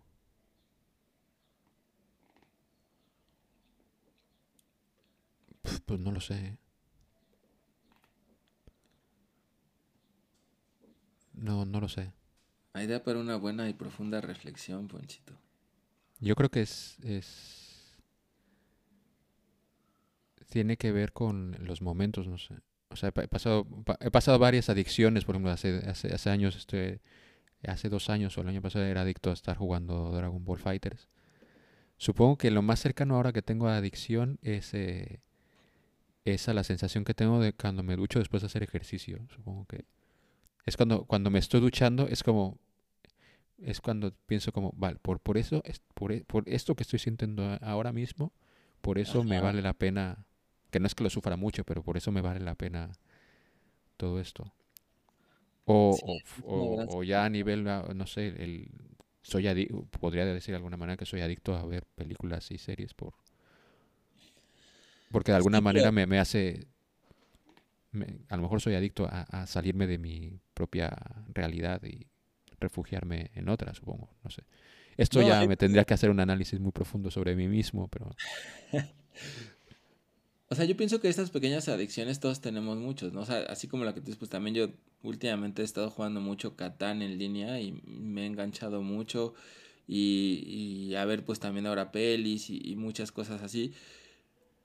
Pero me refiero, no sé, a lo mejor cuesta trabajo verlo en este momento, pero en retrospectiva, como en algunas épocas de tu vida, te recuerdas siendo adicto a, cierto tipo de conducta que te procuraba cierto sentimiento, no como adicción a, es, a- adicción, digamos, sensitiva, ¿no? Como a los cigarros, al alcohol, a las drogas, sino a cierto tipo de conducta que siempre te daba cierta retroalimentación emocional con la que uno está, está enganchado, ¿no? nunca he sido adicto a las drogas, por cierto. No, no, no, no, yo tampoco. que, que sepas. Este, no, no, no, yo tampoco he sido nunca adicto a las drogas. Pero es que me parece muy bien por el tema de la peli, ¿no? O sea, el tipo está Sí, sí. enganchado a eso, a sentir pena. Es, es una... O sea, yo Bueno, pienso que en diferentes épocas de nuestra vida podemos ser adictos a muchos, a muchas cosas, al drama, en otros se- momentos al drama, en otros momentos al, pues no sé, al bienestar, al control.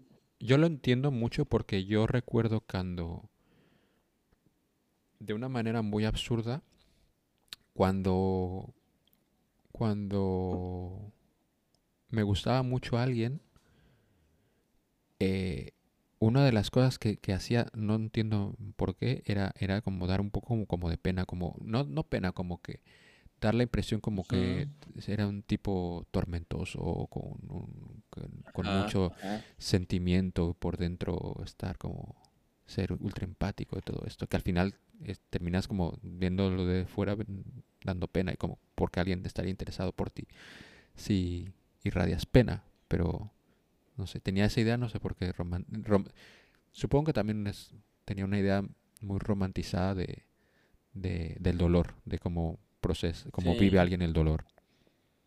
Sí, es que yo creo que, no sé, o sea, pienso que experimentar todas estas diferentes sensaciones es, es natural y es normal, no negarlas y experimentarlas. Y normalmente estamos amaestrados para sentir solamente todo lo, lo que está en el espectro del bienestar y todo lo otro, lo demás, evitarlo, ¿no? Todos los otros tipos de sentimientos. Em, pero, o sea, creo que es natural experimentarlos todos, pero ¿qué pasa justo cuando te enganchas a uno o a otro, ¿no? ¿Qué, qué, pasa cuando te enganchas a la sensación de sentir éxito? O, otra cosa, ¿qué pasa con las, cuando te enganchas a sentirte generoso? Imagínate la adicción a sentirte generoso y honesto. Que lo hay también y mucho, ¿no?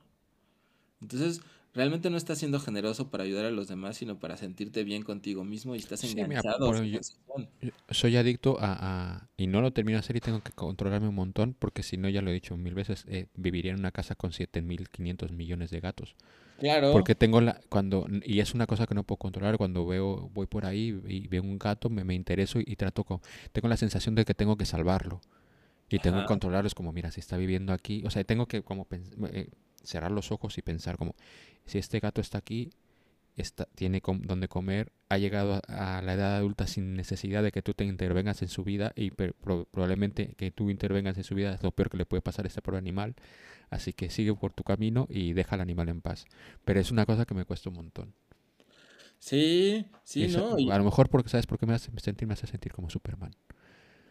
Claro, y- no, yo también he pasado mis etapas de, o sea, hubo una etapa donde teníamos cuatro perros adoptados en la calle, que habíamos recogido de la calle y de pronto todos estaban enfermos y de cáncer y veíamos uno y queríamos recoger a otro, ¿sabes? También es un tipo de adicción que aparte, o sea, uno puede pensar que le hace bien a esos perros y en general yo creo que sí, en la mayoría de las veces esos gatos y es algo útil, por supuesto, pero que sea útil para ellos no quita que pues que también uno lo está haciendo inconscientemente para darse, recibir cierto tipo de, de placer Mm. que genera sentir esa sensación de que uno es bueno y de que uno ayuda, ¿no? Este, y todo lo, lo tenemos, o sea, está, o sea, creo que es in- inevitable, ¿no? Lo padre es como podernos dar cuenta y, y pues conocernos, no sé, no sé, y esta película por eso a mí me, me apasiona tanto. Me apasiona mucho esta película. ¿Sabes? A mí me recordaba que hace, po- hace poco estábamos hablando de What We Do in the Shadows Ajá, que estabas ajá. hablando del vampiro de emocional. Sí, Y sí, este, eh, de alguna manera, también este hombre es un, un vampiro del dolor. sí, sí, sí, chupa Pero bueno, esto, que al, final el pavo termina matando a su padre y termina matando a la mujer. La Aparte mujer. de desafinando el, el piano El del, piano del del poe- niño. o sea, saboteando la carrera artística del niño. O sea, el tipo va fulón a, a, a romperlo todo. No, y además te digo que es una película muy rara a mí también en cuanto a sensaciones, porque la primera vez que la vi me incomodó mucho, pero me dejó al final también así maravillado. Y después la, la, la volví a ver después ahora, y, y yo mismo decía, ¿por qué volví a ver esta película que me incomoda tanto ver y que la sufro en un sentido? Pero la acabo y digo, no manches, qué chingón que la vi, la amo, amo esta película, pero, o sea, me sigue incomodando cada vez que la veo, o sea, me, me, me incomoda en este sentido de ver escenas que son muy incómodas por esta cuestión de la pena ajena y, y, y muchas otras cosas, ¿no? Y es, es un personaje también con el que es muy raro, es, es muy difícil conectar. Uno con Marcus puede conectar al final, sin ninguna bronca, pero este güey es, es como dices, o sea, es un güey como con una emo- emocionalidad extraña, extraterrestre, ¿no? O sea, por un lado llora mucho y es sensible, pero por otro lado su interacción con los demás es como de robot y hasta habla como, como Es que mira, por ejemplo, es muy fácil pensar por qué esta mujer, le, la vecina, le hace sus bizcochos. Es porque seguramente ha interactuado en algún momento con él y piensas, este tipo es un puto inútil porque no debe de puto saber nada, no sabe ni hablar. Sí. Caso, o sea, no, no, no, no, es un puto robot. Eh, y dices, bueno, claro, al, al- al niño hay que alimentarlo casi, casi. Pero, pero sí, no, no puedes empatizar de ninguna manera con él. Y cuando crees que vas a empatizar con él, porque, claro, está sufriendo lo que está sufriendo, pasa, y por eso es importante la escena esta legendaria de, de cuando detiene al niño de tocar una canción alegre, Sí. Pues ahí es cuando cambia la percepción que tienes como, sobre él, como es que, Ya, o sea, de ¿qué ya, te pasa? Y luego, y luego eso hace que, que te des cuenta de detalles, porque al principio cuando tú lo ves eh, eh, esperando a que le traigan su bizcocho enfrente de la puerta, pues tú piensas como, no, no sabes exactamente por qué está parado ahí, no sabes exactamente. Luego, cuando se despierta la mujer y lo ves otra vez parado ahí y que ya nunca llega el bizcocho, te piensa, eh, ya te das cuenta de, claro, este, este tipo de- tenía ya toda su rutina eh, alrededor de, de estar dando pena al pobre hombre, o sea, Sí, o la escena está cuando va con los amigos del papá, ¿no? A jugar cartas. Están todos jugando bien tranquilos y nos empieza a contar una película que vio donde este, a un hijo se le muere el papá y este y, y, y y aparte el cabrón, aparte el cabrón cuenta las pelis destrozándolas a modo, a modo spoilerón, ¿no? pero bueno, lo tiene ajá, todo no, el hombre. además le dice, no, y además lo mejor es que el niño lloraba muy bien. Dice, es que no saben lo difícil que es creer que alguien, que un actor se vea que realmente está llorando bien y lo difícil que es hacerlo. Y el niño lloraba así como, o sea, es lo que más le interesó, es porque en eso se fijaba en todo, ¿no? En cómo la Claro, gente vivía el dolor. Cuando iba a visitar a la, a la hija del, del que le habían matado a su papá, también como que estaba absorbiendo y viendo, y viendo cómo era el dolor y cómo era sufrir, y, y, y con envidia de lo que sentía la otra que estaba sufriendo por la muerte del papá. No sé, no sé, yo cada vez amo más a los griegos, Ponchito, estos últimos griegos que han salido, son, están completamente locos y, y me, me perturban, me perturban, me perturban mucho y los, los, me entusiasman mucho. Eh, sí, hay que ver varias veces esta película. La veré un par de veces más, supongo. Tienes Eh, que invitar a mucha banda que la vea, Ponchito. Bueno, para es eso hacemos, eh, para eso, para eso hacemos esto. Exactamente. ¿Qué es lo que te iba a decir? Que podríamos decir, este, podríamos decir en qué plataformas se pueden ver, por lo menos en, en España y en México, ¿no? Quizás En las, es- en las Españas se puede ver en Filming. Y acá en México en Movie, está en, en Movie Latino, está, está Pity y Irreversible no está en Movie, creo que está en Filming nada más, ¿no? Está en Filming. Y, y si nos están escuchando los del cine Fenómena y, pro- y programan películas sobre las que hemos hablado, por- próximamente en el Fenómena también podrán ver Pity. Un saludo Ah, a la sería gente del buena. O Irreversible quizás, ¿no? O esa, ¿no? No lo sé, es que te digo que no, no, no, tampoco, no quería leer mucho sobre Irreversible, porque no sé cuál es la percepción que, que hay sobre Irreversible ahora mismo con todo lo que estamos viviendo, porque no sé qué tan conflictivo o no es, es el tema de la violación de Mónica Bellucci. Oye, No ¿ya lo no sé, o sea, no, invitaste, no- no he entrado en esto. no No, invitaste a tu amiga Millennial a que, a que viviera la película? no, hombre, no. No, no, Hubiera sido interesante, Monchito. Pero si hay no. millennials escuchándolos, que seguro lo hay, sería muy padre que vieran esta peli y que nos dijeran cómo, cómo la interpretan. A ver, y ya vo- volvemos y ya terminamos. Eh, Irreversible es una película que a mí me, me, me impactó un montón y nunca la... O sea, tuvo un impacto en mi vida ya a, a- a- nivel incluso subconsciente, porque esta película la, la vi incluso antes de ir a París. nun- o sea, no había, no había ido a París Ajá. antes de ver esta película. Y, y la sensación que tuve, sobre todo la primera vez que estuve en París, estaba completamente afectada por, por Oh. lo que vi en esta película. También porque la primera vez que fui a París fui a... Bueno, pero si fuiste al Rectum, era obvio que te iba a pasar eso. Evidentemente, pero no fui al Rectum porque no sé si existe. Pero eh, también estuve... el, la primera vez que fui, fui a París, eh, el hotel que tenía estaba en una zona ahí como así, así. Y tenía, y tenía estos túneles para, para, para cruzar de lado a lado. ay, no manches. Y, y me, acojo- me, me acojonó un poquito.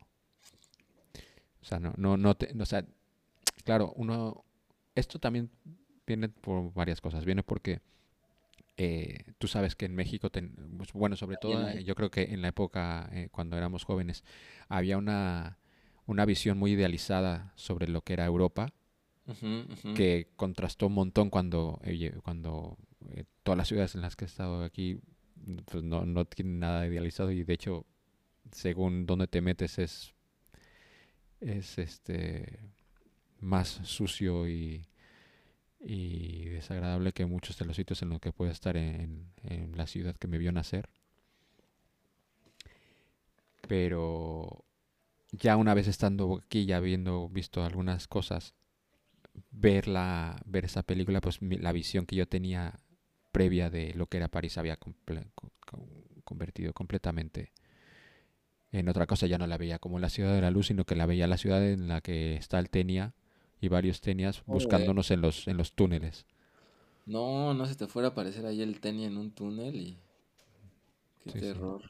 No, mi- mira, otra de las cosas que ya no mencioné de, de, de- de Irreversible es que una de las cosas que también me pareció muy dolorosa, que no sé si en su día la había visto, porque también cuando vimos Irreversible no tenía la tele más grande del mundo, Mm, o sea, teníamos, la veíamos en una tele que era, sí. no estaba bien, pero bueno, era una tele de tubo del año 2000, ¿cuándo? 2000, No era ni plana, ¿no? no, era 2002, pues era, no, sé- no, no no sé, era, supongo que 24 pulgadas o algo así, que era lo que Sí, sí, sí. Bueno. Y ahora que la vi un poco más grande, eh, me di cuenta que tú- al- no, no, no inmediatamente al principio, pero muy, muy al principio de, de la violación, hay una persona que entra en el túnel y se da la y es- vuelta. Ah, sí, es cierto. eso es durísimo. Se va, sí, sí, claro, sí, sí. Es durísimo porque, porque lo, que- lo que te, te hace enfrentarte a ti en ese, en ese instante, la película, Ajá. es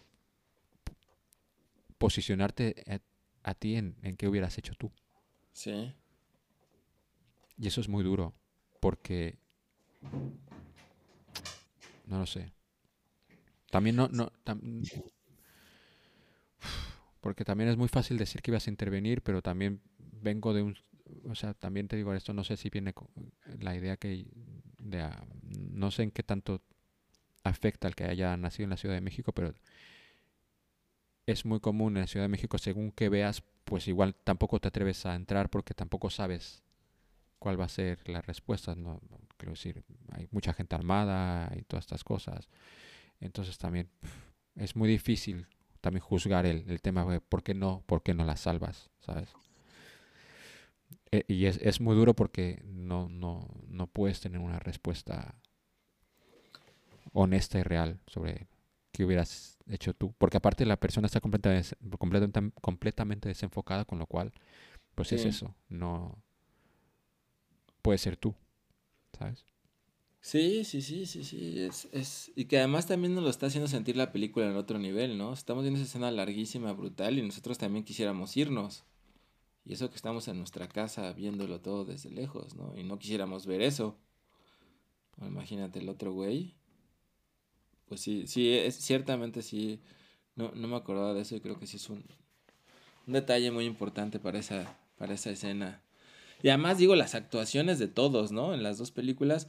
Eh, eh, digo, en la del el Condorito de, de Pity, pues es una muy buena actuación, muy extraña, pero lo que hace el Vincent Cassel también es una cosa de locos, ¿no? Y no se diga Mónica Bellucci. Yo lo que me pensaba mucho es cómo se habrá sentido ella al grabar esa escena, ¿no? Digo, vi por ahí unos videos de ella ensayando la escena con el actor, así riéndose y todo, obviamente pues están ensayando, están coreografiándola más bien. Pero pues también a estar muy cabrón filmar una escena así, ¿no? Como actriz, este, como actor. mm, Sí, no, no, no, es, es tremendo.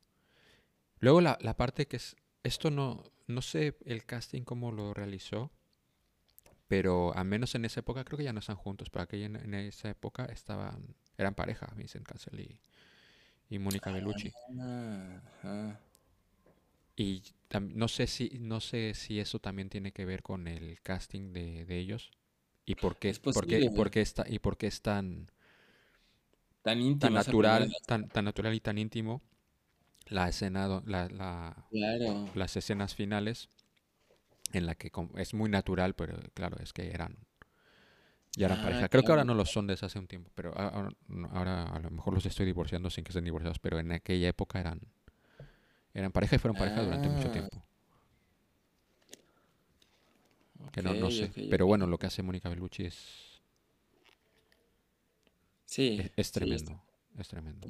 Porque claro, es que es eso, el que la cámara está ahí plantada sin moverse, es que no hay... No hay... Recuerdo como cuando hablamos en su día de Shame, de cuando está eh, Fassbender ahí dándole todo, pues hay muchos cortes, hay- es muy fácil como... eh, bueno, no muy fácil, pero... Eh, el manipular la, emo- manipular la emoción a través de los cortes es más sencillo que plantar la cámara ahí directamente y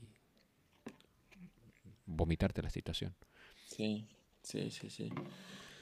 Pues grandes, Bueno. grandes pelis, creo. Bueno, Alejandro, esta ¿cuántas garras de jaguar les das ahora que ya estamos No, en- les- del voy 1 a al dar- 10? Les voy a dar, bueno, del 1 al 10, híjole. Estaba pensando eso el otro día. Yo, yo estaba pensando que voy a darles a las... Les voy a dar 10 a las dos, pero voy a inventar 11 ya porque eso ya es como Mira, un nivel te voy, a, personal. te voy a decir, Le voy voy a dar decir 10 una a cosa. las dos y le voy a dar 11 a Piti. Así siento que no estoy siendo injusta, injusto con, con Irreversible. Bueno, Irreversible le voy a dar 9. Y a Piti le voy a dar... Bueno, a Piti le voy a dar 10. Y a Irreversible 9 por esa cursilería final nada más. Le bajo un punto, una garra de jaguar. A Irreversible le voy a dar un 8 y a Pity le voy a dar un 9. Y te voy a comentar que hay una cuenta en, en Twitter que se llama Rate Dogs, Ajá. que siempre como Dogs. ponen como fotos de perros y hacen como eh, el rate del perro. Y siempre, siempre, o sea, siempre se supone que utilizan la escala de 0 al 10, pero Ajá. siempre dan más, porque ponen de 0 a 10, este perro, un 14. Del 0 a 10, un Ándale. tem- Eso eh, es está muy bueno. divertido. Pero no, yo Porque creo así que... si le das un 10 a una peli que se merece un 10, pero que a lo mejor no es tu favorita. Pero mira, Pero es- yo creo que es- una, sí, el 0 al 10 y, y luego, por ejemplo, si tenemos que algún día que hablar de Paddington 2 o El Padrino 2 o, o El Imperio Contraataca o No, tal, bueno, pues Canino, Canino le utilizamos 15, eh, el Canino, número ¿no? 14, que es el número de su santidad. Johan Cruyff y ya está, lo solucionamos así. Me parece muy bien, muy bien. Eh, bueno, Alejandro, dime a la gente dónde te pueden encontrar. Me pueden topar ahí en elalets.com, A-L-E-T-Z, el alets con tz.com. Ahí estoy todo yo. Bueno, ya a mí en Instagram y en Twitter como Poncho Forever. Eh, y bueno, esto ha sido todo por hoy. Nos escuchamos pronto y gracias a todos por estar aquí. Eh, un besito y adiós. και θα τυλίξουμε βουνά νύφασμα μαύρο χρώμα και θα τυλίξουμε βουνά νύφασμα μαύρο